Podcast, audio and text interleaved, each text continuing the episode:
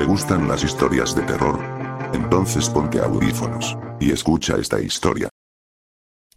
Golpes en el coche. Una familia, compuesta por dos pequeños y sus padres, viajaban por carretera hacia Arizona cuando el coche se les averió. Los padres salieron a buscar ayuda y, para que los niños no se aburrieran, les dejaron con la radio encendida. Cayó la noche y los padres seguían sin volver cuando escucharon una inquietante noticia en la radio, un asesino muy peligroso se había escapado de un centro penitenciario cercano al condado y pedían que se extremaran las precauciones. Las horas pasaban y los padres de los niños no regresaban. De pronto, empezaron a escuchar golpes sobre sus cabezas.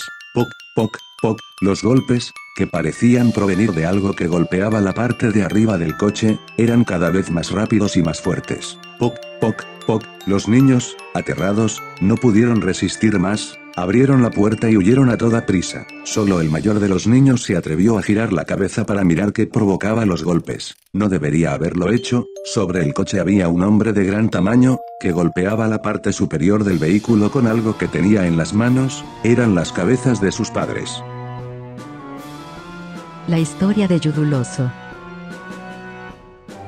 Hace unos años, en un campamento, hubo un grupo de jóvenes que, durante una excursión, se perdieron. Tras varias horas perdidos, encontraron a un hombre solitario, llevaba un hacha a la espalda y no les daba buena espina pero, desesperados, le preguntaron cómo se llegaba al pueblo. A pesar de la primera impresión, el hombre resultó ser súper agradable, les dijo que se llamaba Yoduloso y les acompañó hasta el pueblo, donde se despidió. Antes, se hizo una foto junto a los jóvenes. El grupo de jóvenes contó en el pueblo que el hombre que los había llevado hasta allí se llamaba Yoduloso, pero los vecinos de la localidad dijeron que aquello era imposible. El único Yoduloso que había habido en el pueblo falleció hace más de 100 años, y murió de una forma horrible, un grupo de niños jugaba a la pelota y se le escapó, y Yoduloso fue a por ella. Llevaba un hacha en la mano y tuvo la mala suerte de tropezar y cortarse su propia pierna. Murió desangrado. Los jóvenes escucharon incrédulos y pensaron que, incluso a pesar de las coincidencias del nombre y de que aquel señor también llevaba un hacha, era imposible que se trata de la misma persona. Sin embargo, cuando revelaron aquella foto que se habían hecho al llegar al pueblo, se percataron de algo que les hizo cambiar de parecer,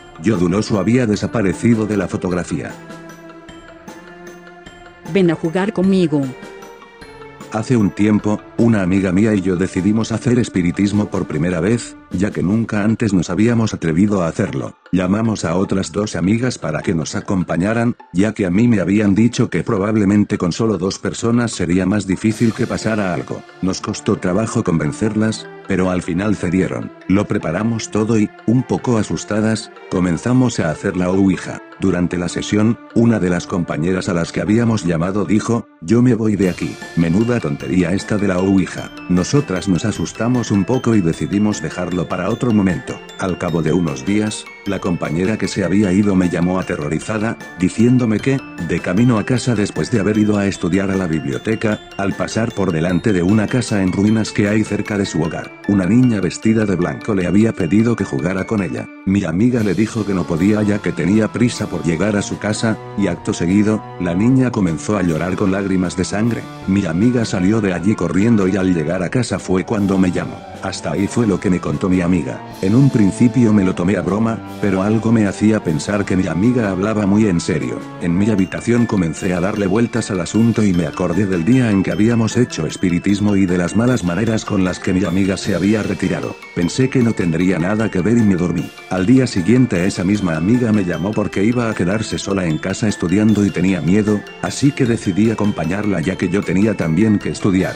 Cogí un autobús y, ya en su casa, nos pusimos a estudiar. De repente, oímos a nuestra espalda un ruido como de arañazos. Las dos miramos y comprobamos horrorizadas que la niña que ella me había descrito estaba sentada sobre la cama de mi amiga, arañando la pared. Salimos corriendo de la habitación y al llegar a la puerta observé que mi amiga no estaba, pero yo estaba demasiado asustada para esperarla. Un rato después, la policía llamó a mi casa informándome de que mi amiga había muerto de un ataque de asma. La habían encontrado en las escaleras de su casa, con una expresión de terror en su cara. Yo estuve en tratamiento psiquiátrico unos meses y ya me estaba recuperando, pero el otro día, en mi buzón apareció una nota escrita con letra de niña pequeña que decía, tu amiga murió por no jugar conmigo. Tengo una muñeca nueva. Yo creo que es una broma, ya que nuestra historia se ha hecho bastante popular en el pueblo, pero por otra parte tengo miedo, vendrá por mí. La casa embrujada.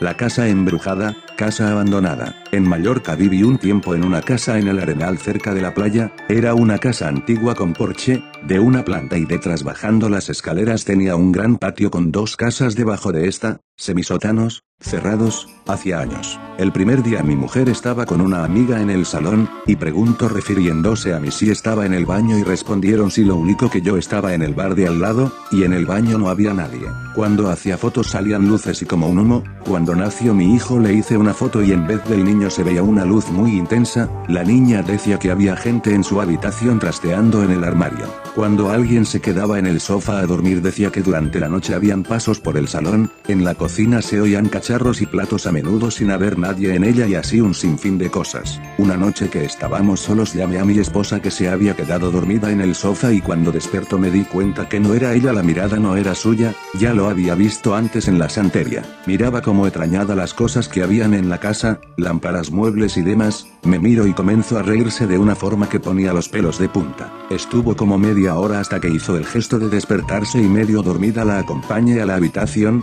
cuando cerré la puerta se giró me miro y comenzó a reírse de nuevo con esa mirada y los ojos inyectados en sangre. Otro día viendo la tele en el sofá vimos los dos una niebla blanca como una persona que salió de la cocina y desapareció atravesando la ventana del salón. Así hasta que un día se quedó mi madre que ve desde niña a los difuntos y dijo al día siguiente, ¿sabes que tienes aquí una muerta? Y le contesté ya lo sé, la vio de noche, una mujer mayor vestida de negro con un pañuelo en la cabeza. A mi mujer estuvo a punto de matarla este u otro ente en esa habitación, pero esa ya es otra historia. A través de la ventana siempre contemplaba su silueta, al apagar las luces siempre estaba allí, solo me observaba fijamente como yo a ella, una noche se atrevió a sobrepasar las afueras y cuando abrí mis ojos estaba frente a mí. Desesperado corrí al cuarto donde se hospedaban mis padres que yacían ya muertos, mutilados, destrozados como si un animal salvaje los habría agarrado para ser específicos. Horrorizado procedí solo a correr sin mirar atrás habían personas en las calles pero estas no notaban mi desesperada presencia. No entendía nada, fue así que decidí volver.